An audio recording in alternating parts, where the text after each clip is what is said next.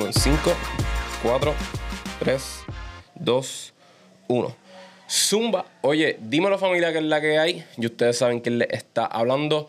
Pero para los que no, mi nombre es Ángel Vega Rivera y están viendo y escuchando, vamos a darle podcast, ¿ok? Como ustedes ya saben, esto es un podcast que no necesariamente ustedes o yo tenemos que dominar el tema que vamos a estar discutiendo ahora mismo aquí. Lo importante es que al final del día ustedes se lleven algo, yo me lleve algo, nuestro invitado se lleve algo y la pasemos cabrón.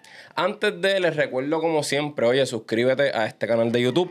Ángel Vega Rivera, dale a la campanita, ustedes saben los efectos, ustedes están contentos, yo también. Y siempre se los he dicho también, pero para darle el reminder, no las estadísticas de este año, pues este año acaba de empezar. Las estadísticas del año pasado decía que si tú escuchabas y veías este podcast te ponías sumamente productivo y sumamente exitoso, como un 85%, así que como siempre se los dejo a su discreción. So, vamos a presentarle al invitado de hoy. Este invitado yo pensé que solamente se dedicaba eh, a los medios de comunicación. Ok.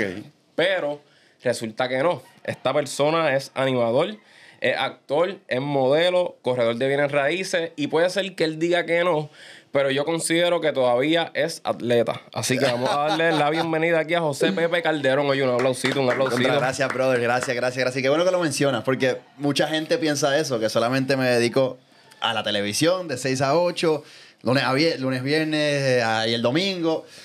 Eh, pero, digo, Ojalá fuera así, ¿verdad? Porque, porque es lo que nos gusta y eso, pero hay que hacer más, hay que hacer más, hay que trabajar el doble. Ojalá también la televisión pagara tanto así para no subsistir nada más con la televisión, pero realmente, este, sí, hacemos más cosas y...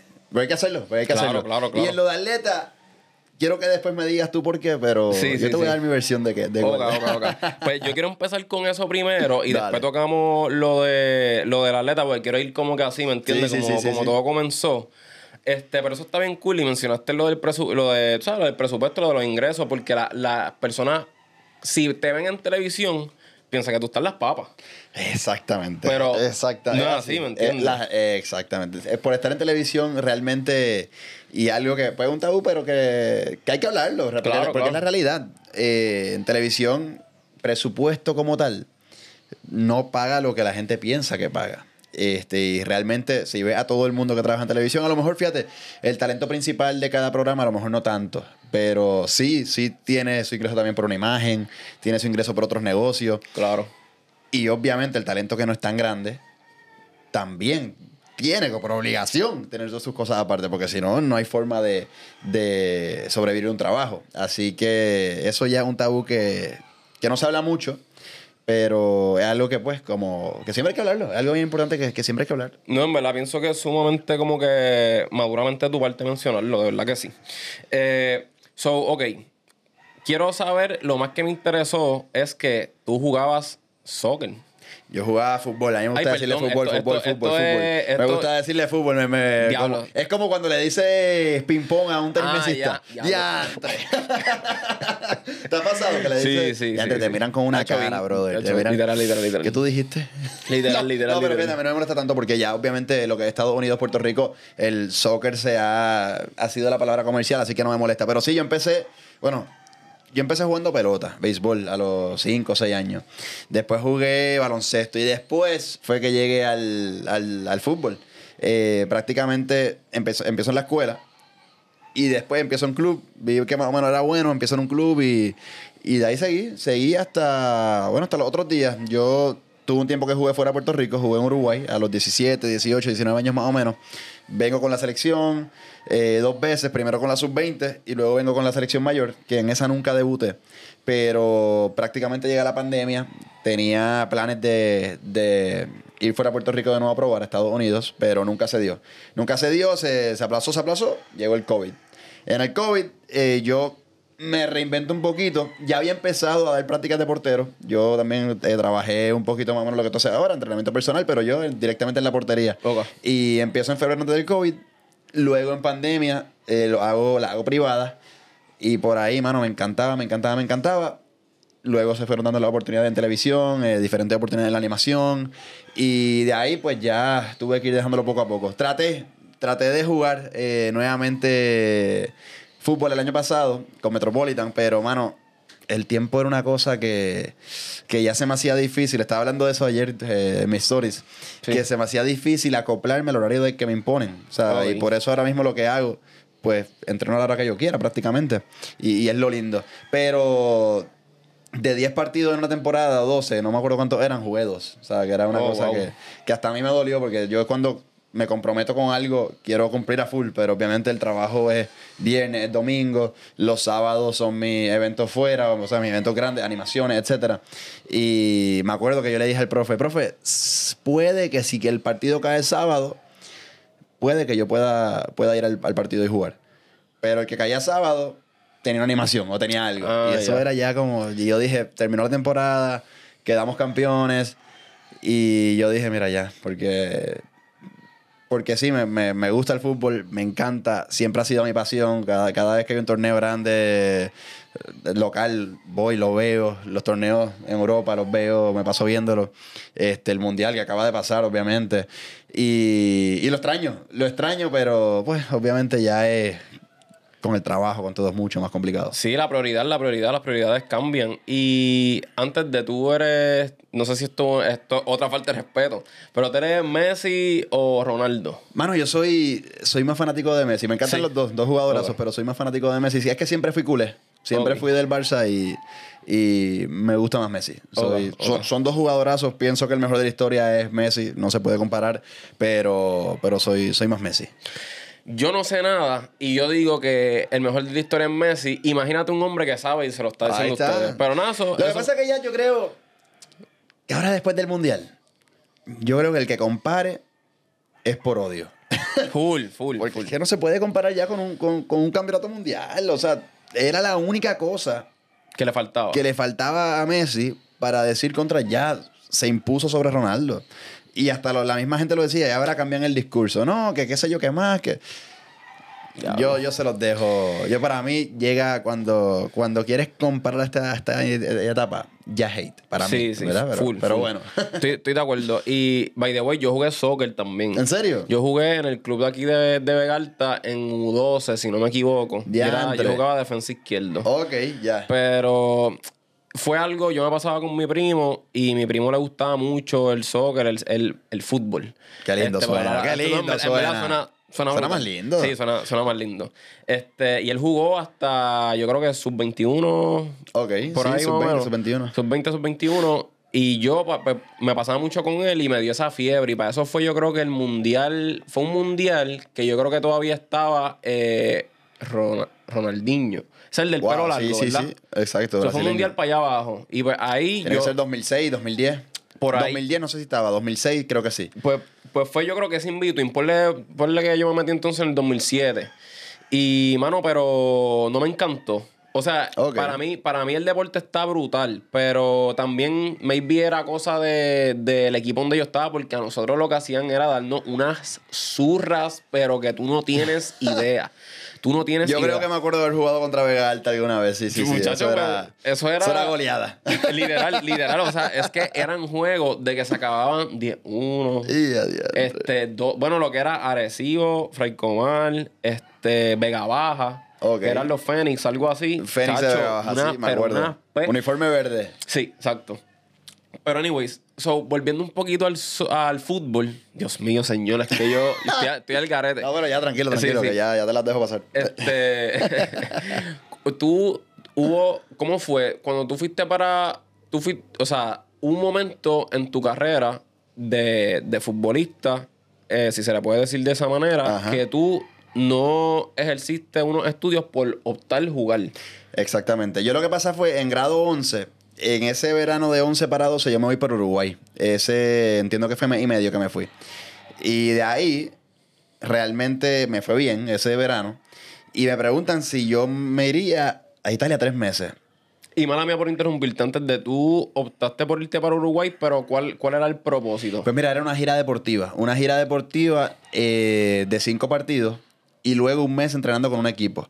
El único propósito era mejorar. O sea, mejorar a nivel, ver la experiencia de un país con una cultura futbolística. Claro. Este, pero el propósito nunca fue quedarme de más tiempo o irme para otro país. Nunca fue. Eso surgió allá. eh, con un empresario, o sea, un representante que tenía su una gira que iba a hacer en Italia con varios jugadores y me preguntó si, si quería estar porque vi- vio el nivel, qué sé yo, y, y bueno, y mi- me acuerdo, mi primera cosa que le dije, mira mami, me están diciendo esto, ¿será posible? Y yo era, yo estaba, ya, ya había sido elegido para ser presidente del consejo del de la escuela. Oh, wow. Y para mí eso fue, diantre, ¿qué hago? ¿A quién llamo? Llamé a una profesora que le tenía mucha confianza. Y me dijo, mira, eso es una oportunidad única. Lárgate. Lárgate, habla con la coordinadora y ya, lárgate. Y así fue. Y porque algo que realmente, mano, que te digan, o sea, el sueño mío de chiquito, pues obviamente siempre ha sido ser futbolista profesional. O sea, eso era el sueño de, creo que de todo niño eh, que alguna vez toca la pelota, juega la pelota. Y, y cuando a mí me dicen, ¿quieres ir a entrenar tres meses en Europa? Yo nunca he ido a Europa. Nunca había visitado Europa. Y que mi primera vez visitando Europa hubiera sido jugando fútbol. Para mí eso fue, o sea, ¿Dónde ahí- firmó? ah, ah, exacto. Ahí me dijeron, wow, el sueño de mi vida. O sea, y me fui. Y me fui eh, con un montón de miedos, qué va a pasar. Eh, había estado y medio solo sin mi familia, pero son tres meses solo, con eh, posibilidad de que se hubiera extendido tres más. Al final no se extendió, sino que volví a Puerto Rico para volver a salir en enero. Y, y realmente fue algo súper improvisto, porque, como te dije, ir a Uruguay no era para, para, para buscar una oportunidad fuera de Puerto Rico a nivel eh, club o lo que sea. Era para, pues, un mes y Crecer. medio. Un mes y medio, ver cómo, cómo va la cosa. eh, que esté en el currículum para aquí, para la selección nacional de aquí, porque obviamente ese era otra, otra, otro sueño mío, la selección nacional, que, Que lograste jugar en ella. Logré jugar en la sub-20. En la sub-20, Logré ser ok. convocado a la, a la selección mayor, pero nunca debuté. Ahí eso fue lo único que me, me, me quedé por cumplir. Pero, Ok. Pero realmente súper feliz con todo lo que hice, porque jugué una sub-20 que jugó contra Estados Unidos. Eh, me metieron 7, ahí me sentí como vega alta, pero, pero, pero fue una experiencia única. Jugar en ahí los campos de IMG allá en Florida, eso fue una cosa que... que bueno, un- nada más solamente el, el mero hecho de, de vestir la camiseta de, de Puerto Rico es algo súper, súper, súper bonito. O sea, eso para mí es cantar el himno. Es una cosa a otro nivel. No, no tiene. No hay manera de describirlo. Y haberlo hecho contra un país como Estados Unidos, que, que realmente es una, una potencia, o sea, a otro nivel, las juveniles, eh, comparado con nosotros. Ya nosotros vamos desarrollando un poquito más, pero igual, o sea, otro nivel. Luego otras selecciones del Caribe, Surinam, Trinidad Tobago, creo que jugó, no, eh, Trinidad Tobago, no, San Quintas Nevis. Jugamos también eh, Surinam, San Quintas Nevis y las Vírgenes. Y no me acuerdo la última, pero, pero realmente una experiencia a otro nivel, o sea, Wow. IMG, Selección de Puerto Rico, cinco partidos que tuve la posibilidad de jugar. Y una cosa brutal, demasiado brutal. So, tú eres como, o sea, desde siempre has sido ambicioso, porque de alguna manera u otra, en tu mente ya tú tenías que estar buscando eso mucho antes de que pasara. ¿Me entiendes? Sí, sí, sí. So, y lo lograste. O sea, lograste este, no tanto jugar para Puerto Rico, aunque fue en la sub-20 que se le Ajá. dice.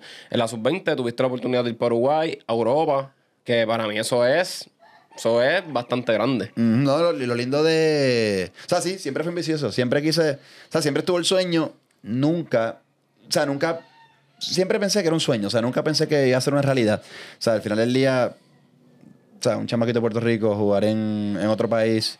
Hoy día se está viendo mucho más. Pero. Pero para esa época éramos, no sé, tres jugadores fuera. Cuatro. Ok.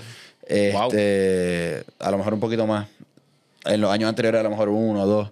Pero poder tener la experiencia de... En Italia yo entrené. En Uruguay fiché por un equipo. Es una experiencia bien bonita que bien pocos lo han tenido. O sea, es un privilegio, una bendición. Y, y sí, es algo por lo que estoy trabajando desde chiquito. Porque ese sueño siempre estuvo.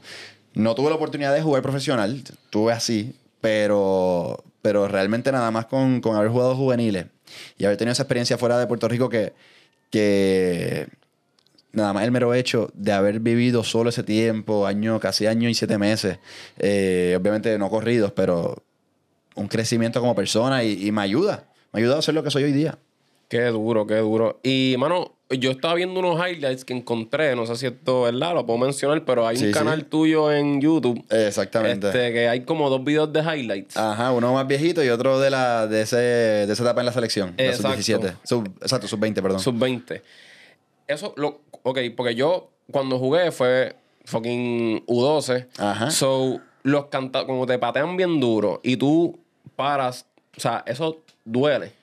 Realmente no. No. A menos que sea un tiro que paraste con el pecho, haya algo así. Pero cuando es con la mano, tú sabes colocarte, no duele. No, realmente no. A menos que sea un- riflazo cerca o lo que sea, pero realmente no duele. Porque tú no sabes colocar la mano, sabes colocar el guante, sabes colocar el cuerpo. Ya. Y no, no duele. Si después que sepas cómo ubicarte, no hay. Prácticamente ubicación, la postura de las manos. No, no duele, no duele. Lo, lo más que te podría decir que, que si hay una caída más o menos mal, obviamente cuando uno vuela, Sí. pues ahí sí, ahí sí te puede doler un poquito, pero realmente de nuevo, esa es, es la técnica. Una vez tienes buena técnica, no, no te va a doler. Entonces, estaba escuchando pues la entrevista que hizo Jason, creo que fue el episodio 173 en Mentores en Línea. By Jason. Podcastazo.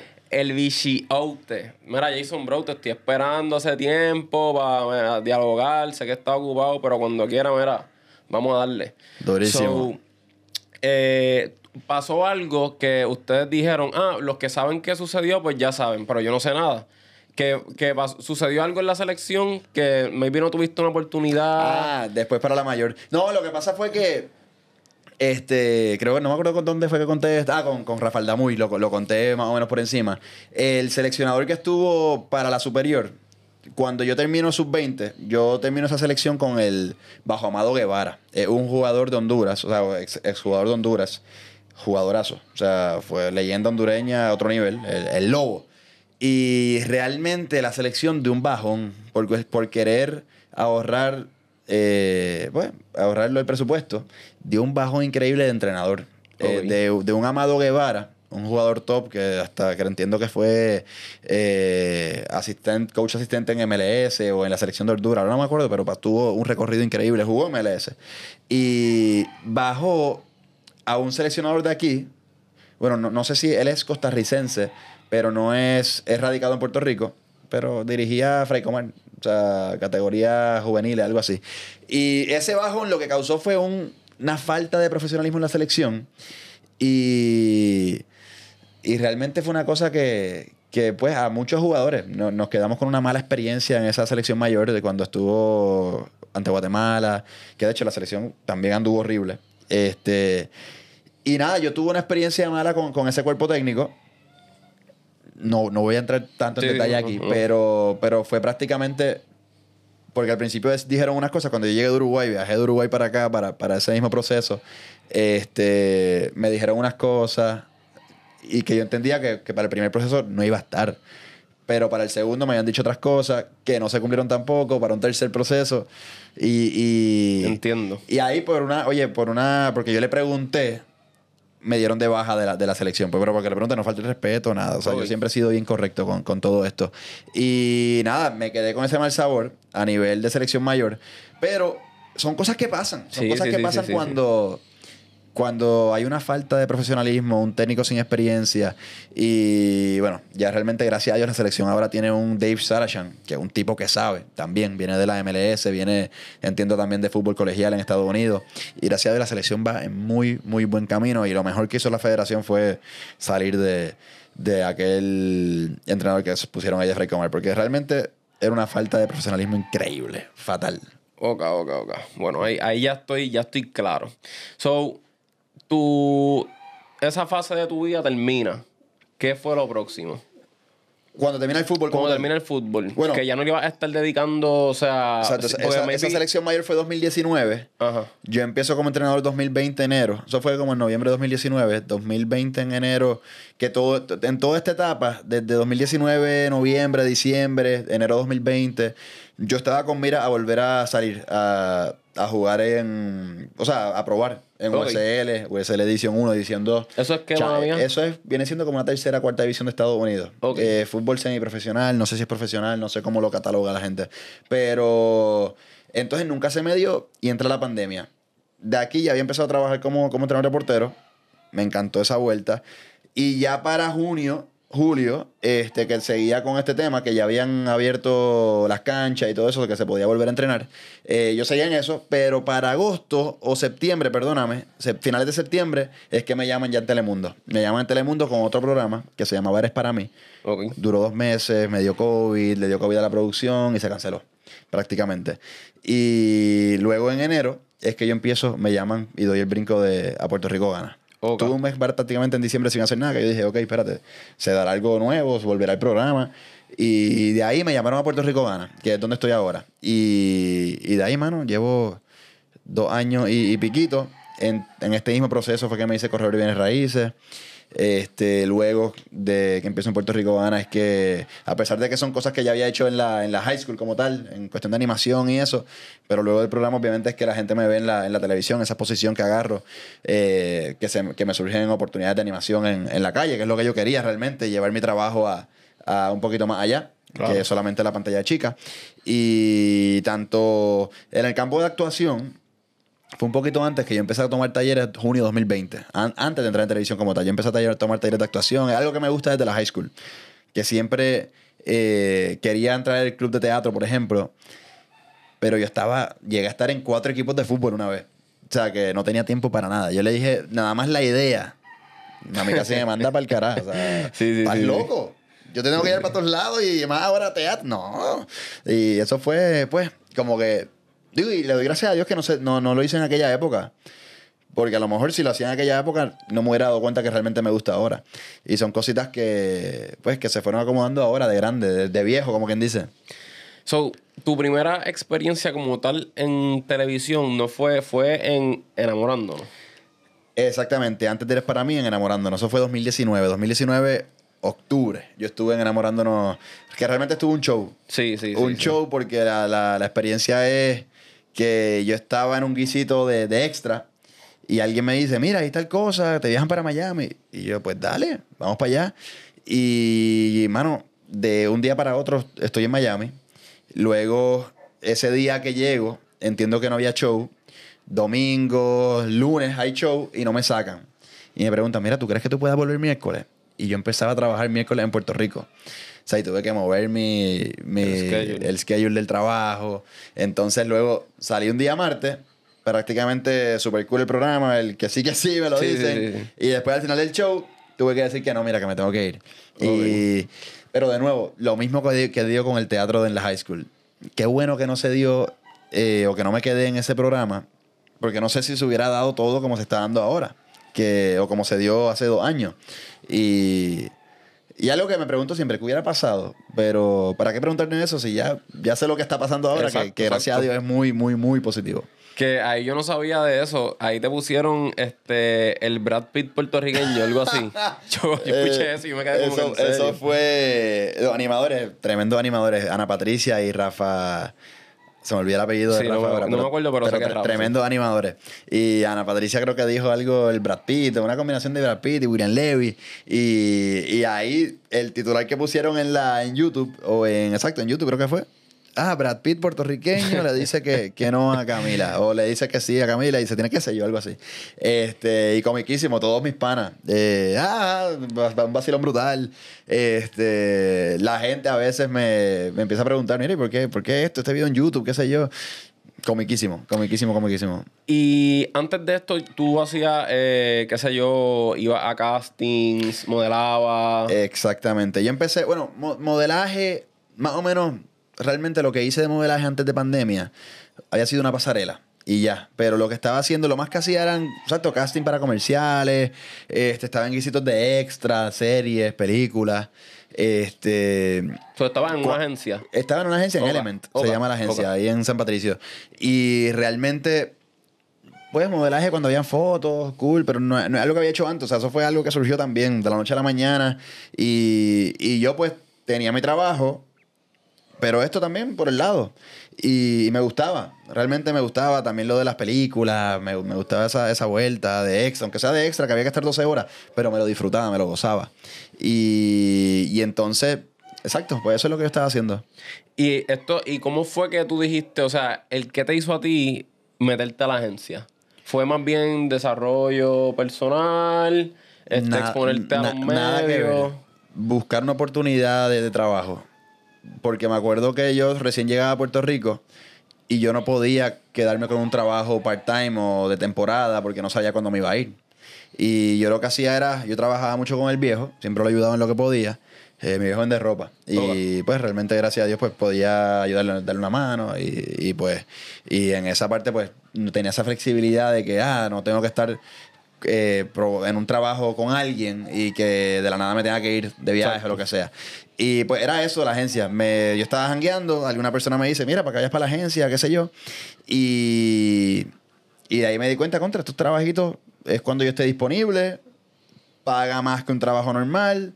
Eh, o sea, por, cuando lo vemos por hora, no es que te va a hacer en un mes mucho más que un trabajo normal. Pero, y, y me gustaba, o sea, como que me gustaba la, la cosa. Y, y así, pero eh, no era, no era por, fue más algo de curiosidad y de buscar un, un trabajo que me resolviera. Pero quién diría que literalmente, gracias a esa experiencia, le sacaste, pienso yo, le sacaste un montón para lo que estás haciendo ahora, ¿me entiendes? Exactamente. No sé, oye, no sé todavía si a lo mejor si no hubiera estado en la agencia, si se hubiera dado lo de ahora. Porque realmente no, no. Cuando a mí me buscan en el. Me llaman para el programa, fueron que vieron mis redes. Yo tenía el podcast. eh, yo, lo, yo no subía mucho, muchas cosas a las redes. Lo que tenía eran, no sé si, si llegaba a mil seguidores. Y yo no subía muchas cosas, no, no las movía tanto. Y, y que realmente no sé si la agencia tuvo su efecto en algo, pero sí por lo menos a raíz de eso fue que yo fui a enamorándonos. Ujú. En enamorándonos yo digo, wow, la televisión está cañona. Esto me encanta, quiero seguir trabajando en estas vainas. O sea, esto es otra cosa. Y, y a- en ese punto, a- eso es a raíz de la agencia. Así que en ese aspecto, tengo que decir que sí, que, que es por la agencia. Pero a la misma vez no sé si no hubiera estado en la agencia, si también me hubieran visto mis redes y hubieran dicho, ah, contra este chamaquito podría hacer el trabajo. No sé. Pero, pero realmente, exacto. Puede ser que sí, puede ser que no. Es algo. Y curiosamente, antes de irnos a la pausita que nos vamos a tomar del podcast, ¿qué, qué sucedió con tu podcast? ¿Qué sucedió con mi podcast? Yo, eh, hablando miércoles, se llamaba. Mano, eh, realmente era algo que queríamos seguir, pero éramos dos. Éramos eh, eh, Adrián, que era el co-host, y yo. Y entonces Adrián, luego de pandemia, nosotros empezamos el podcast un mes antes de pandemia. Da la pandemia, brutal, porque estábamos grabando remoto y prácticamente estuvo muchos meses corridos. Pero cuando empezamos a trabajar de nuevo, eh, yo empecé a trabajar primero, seguimos el podcast, seguíamos con la, con la cosa, pero después Adrián empieza a trabajar y ahí es que se complica la cosa porque eran, Ah, eran horarios difíciles, no Sí. coincidíamos. Y ahí decidimos, pues mira, ya vamos a, a- Hubo un tiempo que lo dejamos, después, unos meses después volvimos, y después lo dejamos, volvimos. Pero realmente hubo una etapa que nos motivó mucho, que fue cuando entrevistamos a Juan Dalmau, por ejemplo, a Aníbal Acevedo Vilá, que ese tipo de entrevistas no- nos motivó muchísimo para, para seguir, pero realmente con, con el tiempo y eso, pues se nos, se nos complicó Se un poquito. un poquito. Ya. Nada, familia, nos vamos a tomar la primera pequeña pausita del podcast y volvemos rapidito. Así que, zumba. Ok, Corillo, so ya volvimos. Eh, ok, so ya este, nos quedamos hablando de lo del podcast. El podcast fue por factor de tiempo, compromiso. Se fue. Está en, en televisión, está en Telemundo, llega la oportunidad de Puerto Rico Gana. Cuéntame de esa experiencia. O sea, tú, cuando llegas a principio del programa, ¿tú llegaste directo a ser animador? No. No, no, no, no. Y de hecho, el, el otro día me entrevistó de Enfoque Juventud. eh, no sé si conoces a Edwin. No. Tremendo muchacho. Ahora vamos a tener un evento el 25 de marzo ya mutuado. Y me hizo esa pregunta. Porque algo que en las redes la gente lo, lo cuestiona mucho. Este, cuando un, un periódico o hasta él mismo que puso en la promo, o el periódico una vez puso animador de Puerto Rico gana. Y la gente se confunde. O sea, porque realmente mi rol en Puerto Rico gana no es de animador. Soy un talento más. Este. Y sí, hay veces que me toca animar un segmento. Por ejemplo, Alex Falta, viene el JD, otro grandísimo animador. Y pues las marcas que JD no puede hacer, pues las hago yo. Y realmente, ahí sí, ahí sí estoy animando el programa. Pero realmente cuando uno coanima una sección pequeña, no puedo decir que soy animador. Ok. Este, así que no, yo realmente cuando entro a Eres para mí, antes de Puerto Rico Gana, era como, como modelo. Eh, Puerto Rico Gana, también cierto tipo de modelo, Pero cuando yo le pregunté al productor, mira, a mí tú me querías como modelo, como para talento general, que sé. No, realmente no te vi como modelo, te vi como talento más y, y- y así. Así que eso, eso me gustó también, porque pues vio a lo mejor otra cosa que no es modelaje, que yo realmente no me considero modelo por lo poco que he hecho en, en modelaje, ¿no? Comparado con otro, otro acá en la industria. Y pues sí, esa pregunta, y la uso también este espacio para contestarla, cuando la gente en las redes, porque hay gente que no lo dice de forma mala. Porque hay gente que dice, no, no, eh, él no es animador, el animador es Alex DJ, que es la realidad. Este, pero hay gente que lo dice con, con ganas de, Sí, como de que- meter una puya, Sí, sí, que realmente al final del día los comentarios, pues, normal. Y, y mano, pues sí, pero la, que la gente no piense que soy yo diciendo, una persona haciendo una reseña, una nota, Claro. que, que dice, pues, a lo que se refiere, un, un animador, porque realmente yo soy animador de eventos, no, no puedo decir que he trabajado full time todavía como animador de televisión, eh, sí tuve un podcast en, en Telemundo y eso, pero no he, ha sido, no ha sido un programa como tal que estoy fungiendo como animador. Así que sí, por, por, lo, por lo tanto, ahora mismo que tengo experiencia animando, un poquito de experiencia animando televisión y eso sí. Pero lo más que hago, animación de eventos. Animación de eventos, promos, quinceañeros, bodas. Eh, Me ha tocado eventos corporativos. eh, lo más que hago, por ejemplo, allí en el distrito T-Mobile, animo bastante. Y este tipo de cosas. Pero en Puerto Rico ahora no, no es como animador. Ok, ok, ok, ok. Y eh, qué bueno que mencionaste eso sobre los comentarios de las redes sociales. Ajá. Porque la gente, obviamente, ¿sabes? Te tira mucho hate y estamos en PR, ¿me entiendes? En Puerto Rico, Fíjate, yo no diría mucho. no. Lo que pasa que, gracias a nuestra figura en, el show, algo familiar, algo bien chévere, algo lindo. Y, y pues nos ven con cariño. Pero siempre de 100 comentarios tienes dos malos o dos, tres malos. Este, a veces 100 comentarios 100 son buenos. A veces son 10 comentarios unos malos. Y pues la- la- lo, lo malo es que nosotros a veces nos fijamos en los malos y ya. Sí, sí, sí, literal. Me gusta leer los comentarios. Eh, hay gente que dice, ah, no los leemos. Yo pienso que todo el mundo los lee. Pues para ver el feedback de la Claro. gente, para ver todo. Importante, importante. Y, y me gusta leerlos por eso mismo. Pero, mano, ¿por qué de, de 98 comentarios buenos ves dos malos y te vas a tripear? ¿Sabes cómo que? Cierto, cierto, O sea, cierto. al final del día un 3%, 2%. O sea, nada que ver. Y siempre te, o sea, ¿desde qué punto en tu vida te, o sea, te dejó de importar el que dirán? Porque eso fue un tema que tocaste con Jason y me interesó un montón. Porque, ejemplo, yo, en mi caso, no había, yo creo que yo no he, el yo quería hacer un podcast o quería hacer blogs aquí Ajá. en las redes y eso para el 2016. Yo me abrí el canal de YouTube, te lo he dicho ya otras veces en los podcasts, yo abrí, me abrí el canal de YouTube, hicimos el primer blog, lo iba a hacer con un pana, pero no nos atrevimos por el que dirán. Ujú. No, es verdad que yo no estaba, no, no tenía el conocimiento que tengo ahora, no estaba preparado para ese entonces, eh, pero también me pregunto qué hubiese pasado.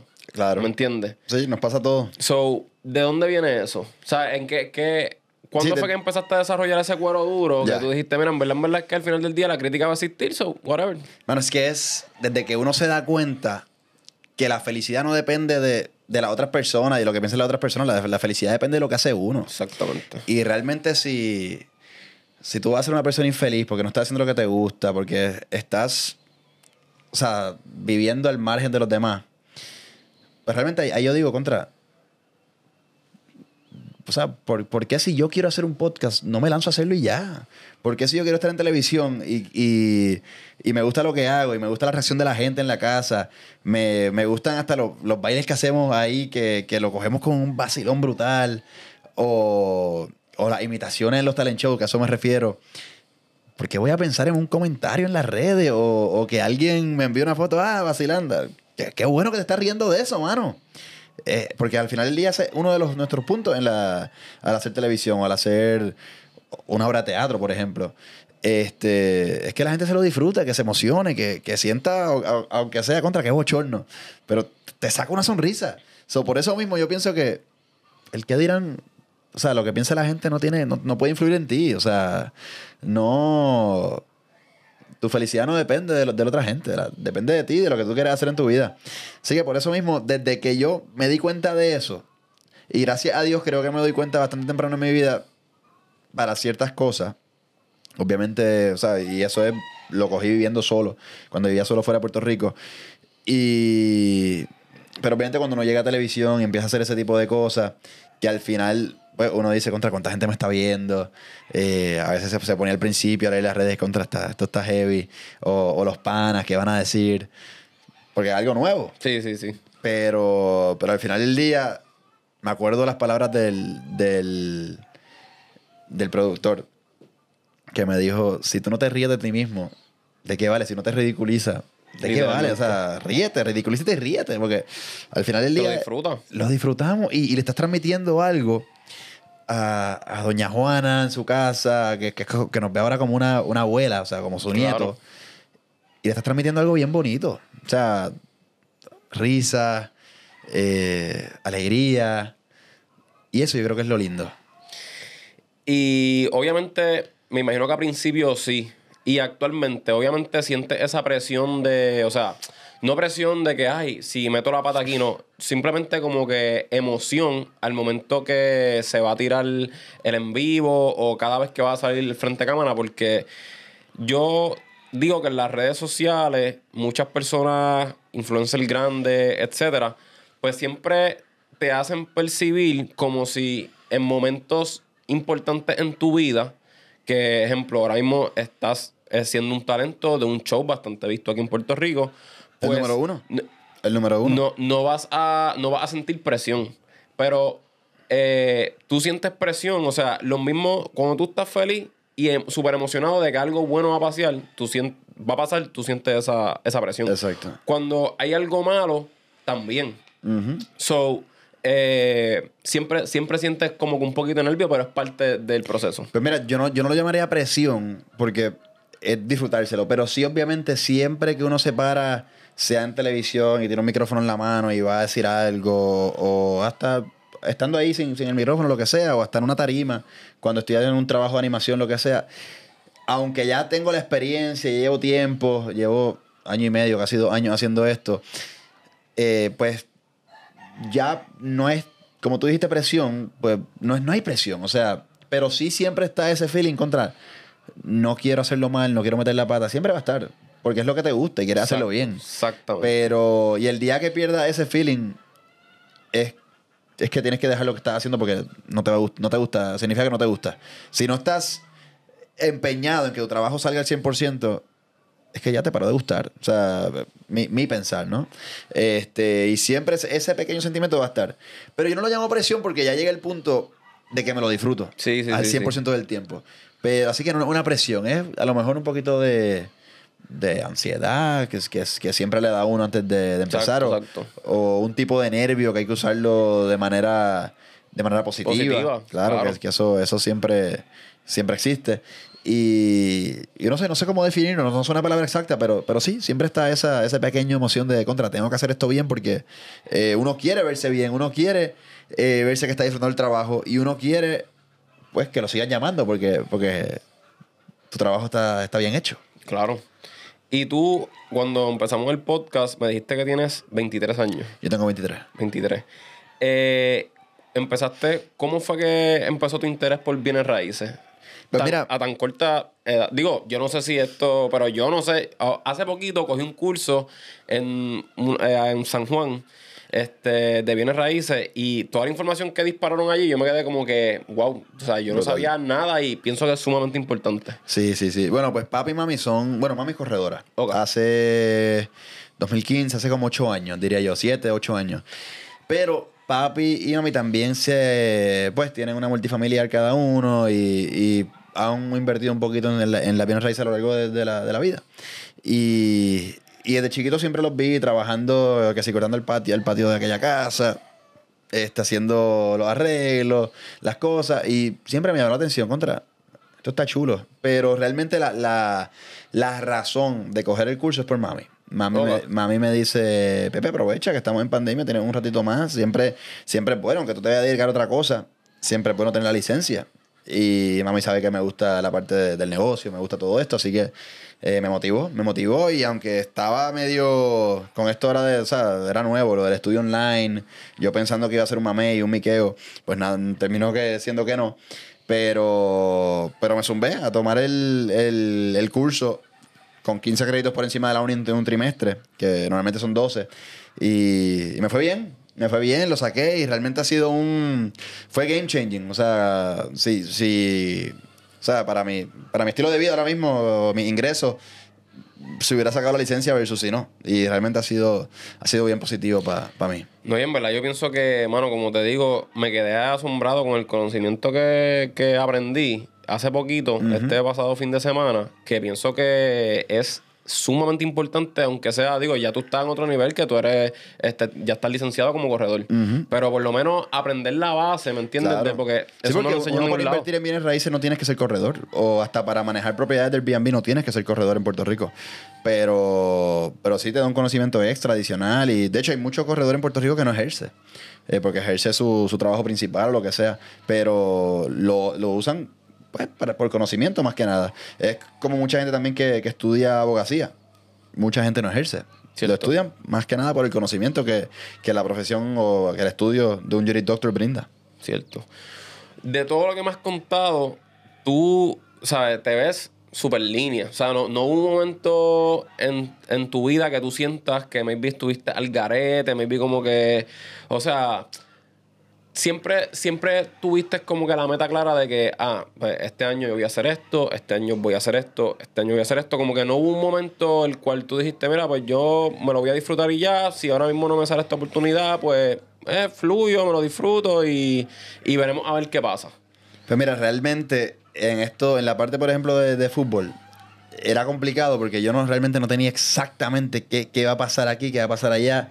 Y, y más o menos era en parte lo que, lo, que mencionaste recién, disfrutármelo, disfrutar el proceso, a ver qué pasa, porque no siempre fue, diantre, tengo este año que voy a, tengo estas tres cosas que quiero completar, lo otro, muchas de las oportunidades han, sido imprevistas, o sea, lo mismo de bienes raíces, si no, yo pienso que si no hubiera sido por la pandemia, que obviamente mucha gente sufrió, pero yo le saqué ese beneficio, a lo mejor hoy día no sería corredor si no hubiera sido por la pandemia, eh, televisión surgió súper, de una manera súper imprevista también, eso fue literalmente, yo estaba trabajando y me llegó una llamada y.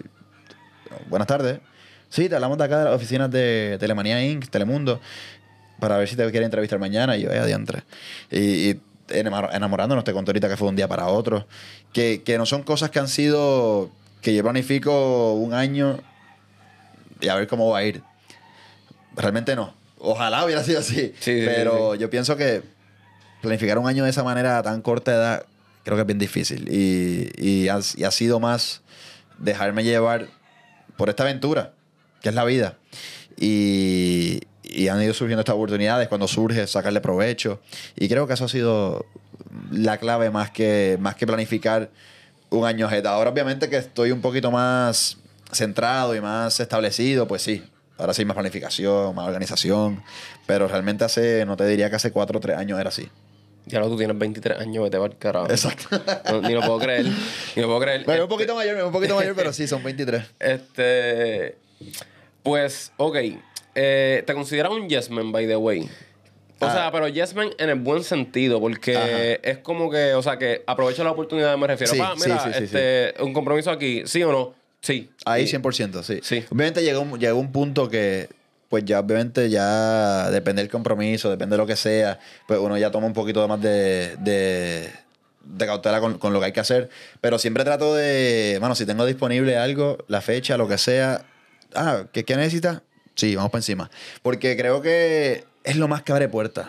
O sea, por ejemplo, JD, eh, que hablé ahorita del JD, eso es cuando él, te conté, cuando él no va, cuando no va a Alexa Puerto Rico, anima, anima el JD. Y eso es, mano, y es, es, parte de lo que ha sido Puerto Rico en mi vida, no solamente la exposición, sino que la, la oportunidad de trabajar de cerca con animadores top. Alex DJ, el JD, locutores como, como eh, JD Herrera, José Busó, eh, tengo que repetir de nuevo al JD, Mónica, que son gente que saben de esto. Y además de estar en otros programas, en esta, o sea, de invitados, lo que sea, y, ver otros animadores como Alexandra Fuentes, Rey, mismo Raymond, que, son personas que tú dices, wow, o sea, el talento que tienen, que yo puedo ver de esta persona para, para, para, pues, para, para absorber una esponja al final del día, a mi edad. Y, por ejemplo, el JD, alguien que, que ahora mismo que tiene más compromisos, que entró a día a día, Pepe, tengo tal cosa tal día, ¿puede? Yo, vamos para encima, brother. Si es por. ¿Cuánto? Tú me dices lo que hay. Y cosas así, porque realmente. Este.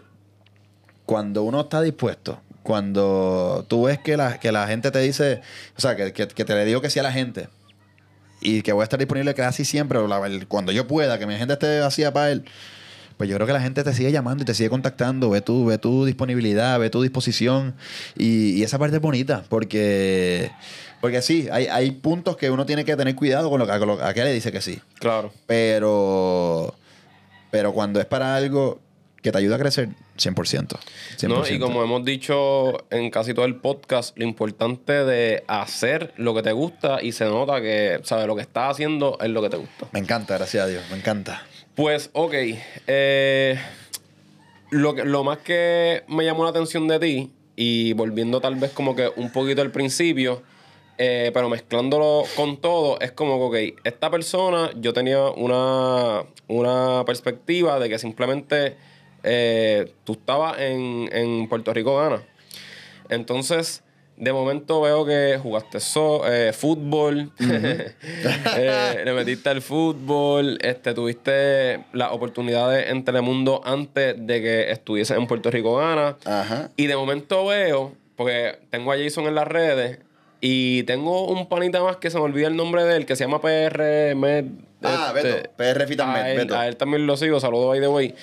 Este, y veo que de momento ustedes están haciendo maratones cas- casualmente. Ah, pues, este, mira, te voy a hacer un maratón aquí de cuánto, cinco millas, pues dale así como que. Lo de las carreras, las carreras. Lo de las carreras. Ajá, ¿Qué, los qué- qué los motivó, sabes? No tanto ustedes en conjunto, pero sino también a ti a, a por lo menos optar por, ten- por mantener ese estilo de vida. Pues mira, voy a hablar primero del colectivo.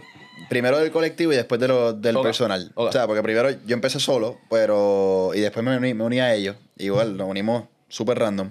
Pero voy a hablar primero del, del colectivo, lo lindo del colectivo, porque a veces uno piensa que entrenar es todo solo. Ah, no, solo, solo, solo. Y, y te desmotivas porque estás solo. Pero a veces uno recibe esta gente como Jason, gente como Beto, que fue con los que empecé eh, a correr como tal.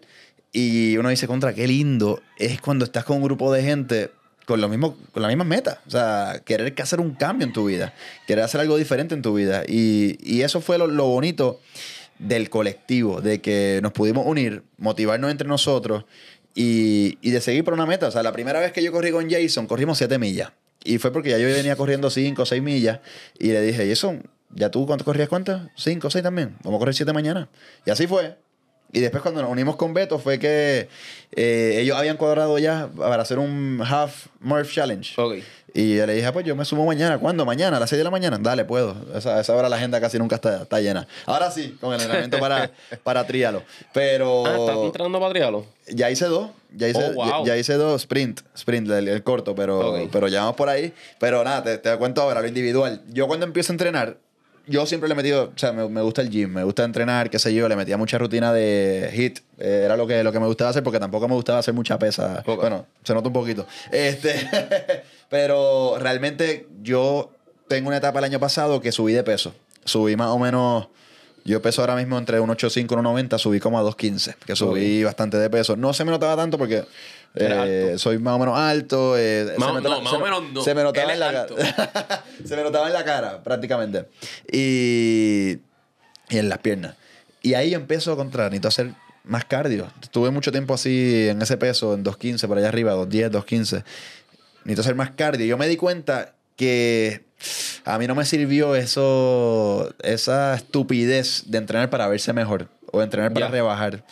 A mí no me sirvió. Era, o sea, no, cua- con, esa mentalidad no, no me sirvió para nada. En vez de la mentalidad que uno debería tener, entrenar para, para estar más saludable. Salud.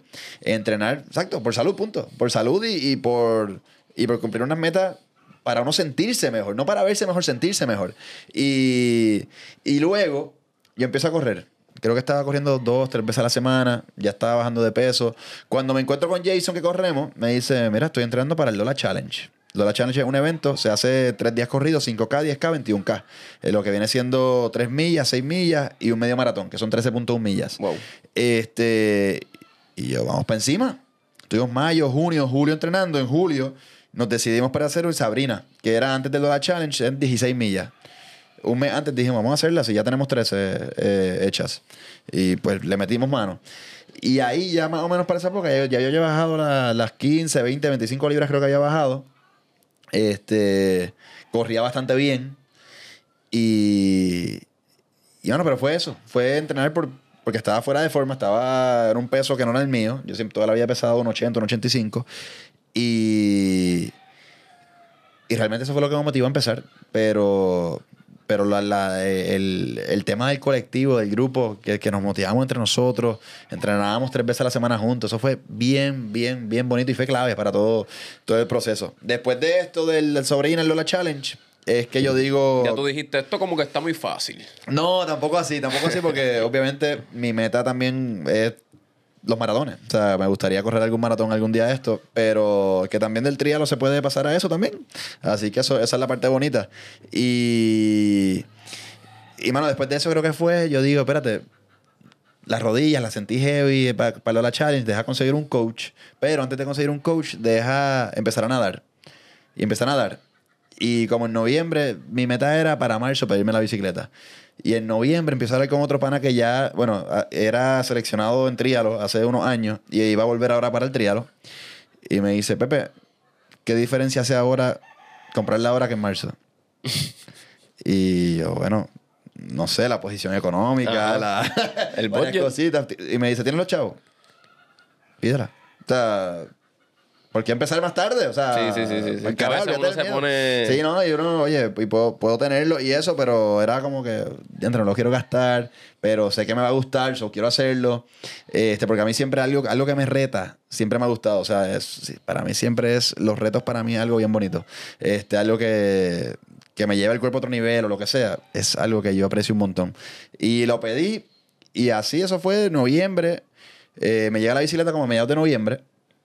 Y me había inscrito ya para un trial el 10 el 18 de diciembre, que fue mi primer sprint. Sprint viene siendo un 750 metros nadando, eh, un 12 millas bicicleta y un 5K. Que viene siendo el... Mala mía, a todas estas, tú sabías nadar normal, o sea... Bueno, yo sobrevivía, pero no tenía técnica como tal de nado. O sea, y realmente me tardé en ese primer sprint 21 minutos nadando, que es un montón. O sea, es bastante tiempo para, para, para un triatleta como tal. Este, versus ahora el segundo trial lo hice a 16. También la corriente afectó. 16 viene siendo bastante todavía. Pero yo soy un tipo pesado. Yo tampoco voy a hacer un tiempazo como estos anormales. Saludos a Fabián, saludos a, a, a Diego de Flow State que hacen 9 minutos en esos 750 metros. Damn. Yo, yo, soy, yo soy más pesadito, yo soy más, más relax. Pero no, esas son las bestias. Ahí acabo de mencionar al, al triatleta número uno de Puerto Rico prácticamente y, y estos que van a ser Ironman ahora, 79.3 en, en, en el mes que viene, que son gente que, que aprecio, que admiro mucho, que quiero mucho y que han sido parte también del, del proceso este de, de, de motivarme a meterme en estos trialos, que son algo, que algo heavy, ¿no? un reto bien brutal para, para, para el cuerpo de uno y para la mente de uno y algo bien, bien chévere. Pero, exacto, me, me olvidé dónde estaba, pero el punto es que en diciembre hago mi primer trialo, diciembre 18, eh, me había ido, a dos semanas antes me había ido de viaje, estuve allá en Qatar, en lo del Mundial, y... Y la semana antes tuve como cuatro animaciones que no pude entrenar nada. So, tuve, estuve, hice el trialo y las últimas dos semanas prácticamente había entrenado dos días. So, me fue mejor de lo que yo me esperaba. Pero ahora hice el segundo el mes pasado, hace tres semanas. Y me fue bastante bien también, que en verdad estoy bien contento. Bien contento porque algo que mantiene saludable a uno, hace feliz a uno. Porque dices, cuando termina algo y dices un evento y dices, wow, este, te- terminé este evento. O sea, algo que, que para mí hace un año o hace seis meses, nunca pensé hacer un trialo. O sea, Claro. y ahora me encamino, obviamente, a hacer mayores distancias y, y eso. Y, y de nuevo, yo a mí los tiempos me rozan. Yo solamente quiero terminar el evento y decir contra. Me, jodí, me jodí para algo y lo hice. Claro, no, hay que, que te saca de tu zona de confort. Eh, exactamente. Sobre la pregunta de los 20 mil chavitos aquí. ¿Eres atleta? O sea, ¿te consideras atleta o no te consideras ¿Por qué tú dices que soy atleta? Porque yo digo que, mano, tú te llevas, o sea, ya tú fuiste atleta por un tiempo y esa Ajá. disciplina, yo pienso que tú la llevas a tu diario vivir. So, ahora mismo, independientemente, aunque no lo quieras hacer por los tiempos, Ajá. lo haces por, por ti, por llenarte, porque, Exacto. por salir de tu zona de confort, por sentirte bien, pues para mí tienes que llevar la misma fórmula que llevas como si fuese un atleta. Exactamente. Sí, no, y obviamente la, la única diferencia está que un atleta profesional eh, o sea, al final del día lo digo como chiste. Sí, sí, sí, no, Porque no. realmente un, un- sí, al final, en, en cierta parte somos atletas. O sea, eh, No, todo respeto, obviamente, claro, Claro, con, a los todo, con niveles. todo el respeto a aquellos que les pagan por Sí, esto. sí. Este, que, que realmente viven de esto. Nosotros pues lo hacemos y no nos pagan nada, al revés, pagamos por competir en un evento. Y, y esa es la parte que yo digo, que ya, le un carajo. Pero realmente sí, o sea, tenemos el estilo de vida de alguien que es un atleta, que, que es eh, parar un poquito eh, o, formar un mejor balance con el jangueo, con las comidas, con la... Porque no es pararlo tampoco, realmente no es algo que, que, que uno siempre tiene que tener esa balanza set, un poquito de, de vida social, un poco mucho trabajo, eh, un poquito de entrenamiento, digo, bastante entrenamiento, porque esto ya conlleva mucho entrenamiento. Y uno tiene que tener esa balanza set, porque si no, si, si tiene una parte de esa balanza chava, si no es la salud física, la salud mental se te va al carajo. Y realmente eso es lo, lo más importante que, que hay que tener acá. Pero, pero sí, a nivel de si somos atletas o no, sí, vamos a decir que somos atletas. No nos pagan por esto, pero, pero realmente tenemos el estilo de vida, el estilo de vida de uno de ellos. Claro. So, por eso, sí, en, en conclusión, digo que no, vacilando, porque realmente hacemos esto eh, no porque nos pagan, sino porque queremos hacerlo, porque queremos retarnos. Pero, pero sí, al final del día tenemos el estilo de vida de uno. Sí, sí. Este, estoy totalmente de acuerdo. Nada, familia, vamos para la otra pausita del podcast. Pausa y volvemos. Así que, zumba. Ok, Corillo. So, ya estamos de vuelta. Mano, algo que admiro de toda tu historia, que maybe no se relacione este, al 100%, pero tu sueño siempre fue jugar profesional, este, el fútbol. Ajá. Y, mano, gracias, si no me equivoco, a la, a tu, a la oportunidad en Telemundo, estuviste en fucking Qatar. ¿Qué? ¿Qué lo Bueno, que era? No, o sea, no tiene que ver con la oportunidad. Pues, Lo que pasa es unas vacaciones que yo tenía ya cuadradas. Ah, ya, ok, ok, ok. Al final del día, este, salió un podcast que se llamaba Acceso Qatar, Puerto Rico. Era, estábamos cubriendo el mundial desde acá. Eh, Telemundo era la casa del mundial, o sea, por ahí se transmitía y nosotros pues hicimos un podcast para redes sociales, para telemundopr.com. Pero realmente mucha gente piensa que fue Telemundo que me llevó. Pero no, no, fue No, que eso yo, fue ten- tenía, yo ya eso cuadrado. Y aproveché y se tomó desde allá para el, para el podcast y eso quedó bien chévere. Este, pero yo tenía ya eso cuadrado. Eso fue una casualidad tremenda y estoy súper agradecido con esa oportunidad del podcast, que fue algo tan bonito. Eh, trabajar con Ojin, con Rafa, produ- produciendo. Realmente fue una experiencia brutal porque realmente es el primer programa eh, o podcast en este caso a nivel de Telemundo, a nivel de, del canal, pues que soy anfitrión. Y para mí eso fue súper, súper, súper bonito y fue como un paso más eh, y otro, otro objetivo tachado ahí de, la- de la lista. Y para mí eso fue una experiencia increíble, increíble, imagino, increíble. Y obviamente el viaje, que lo que estuve fueron seis días en Qatar, pero wow, una experiencia que, bueno, en mi vida pensé yo que a los 22 años, tenía 22 en ese entonces, iba a ir a un mundial. O sea, yo pensé ir a un mundial a los 26, a los 30, pero a los 22 nunca lo había pensado. Y, y bueno, no, no vi a Messi, que era el que quería ver. Bueno, se me, se me, me da un sentimiento y todo con la. Con la con Sí, esta- sí, sí, sí. recordando un poquito de lo que fue esa experiencia. Te Pero, te llena. pero, mano, vi a Cristiano Ronaldo, vi a M- Griezmann, vi a. Mbappé, vi a Modric, eh, vi unos partidazos y fue una cosa brutal.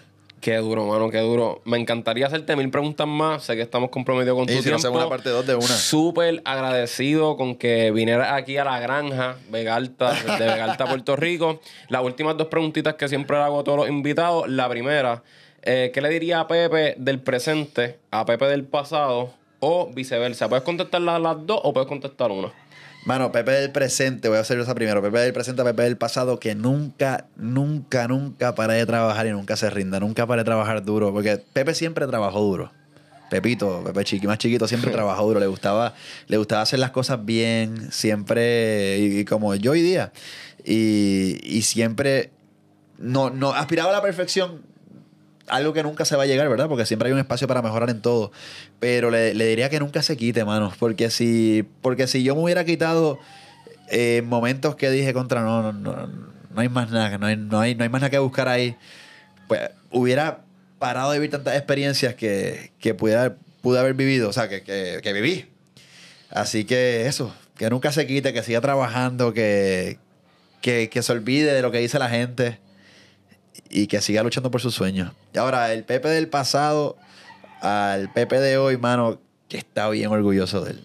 Que está bien orgulloso de él y, y que siga trabajando por, por, lo que, por lo que quiere.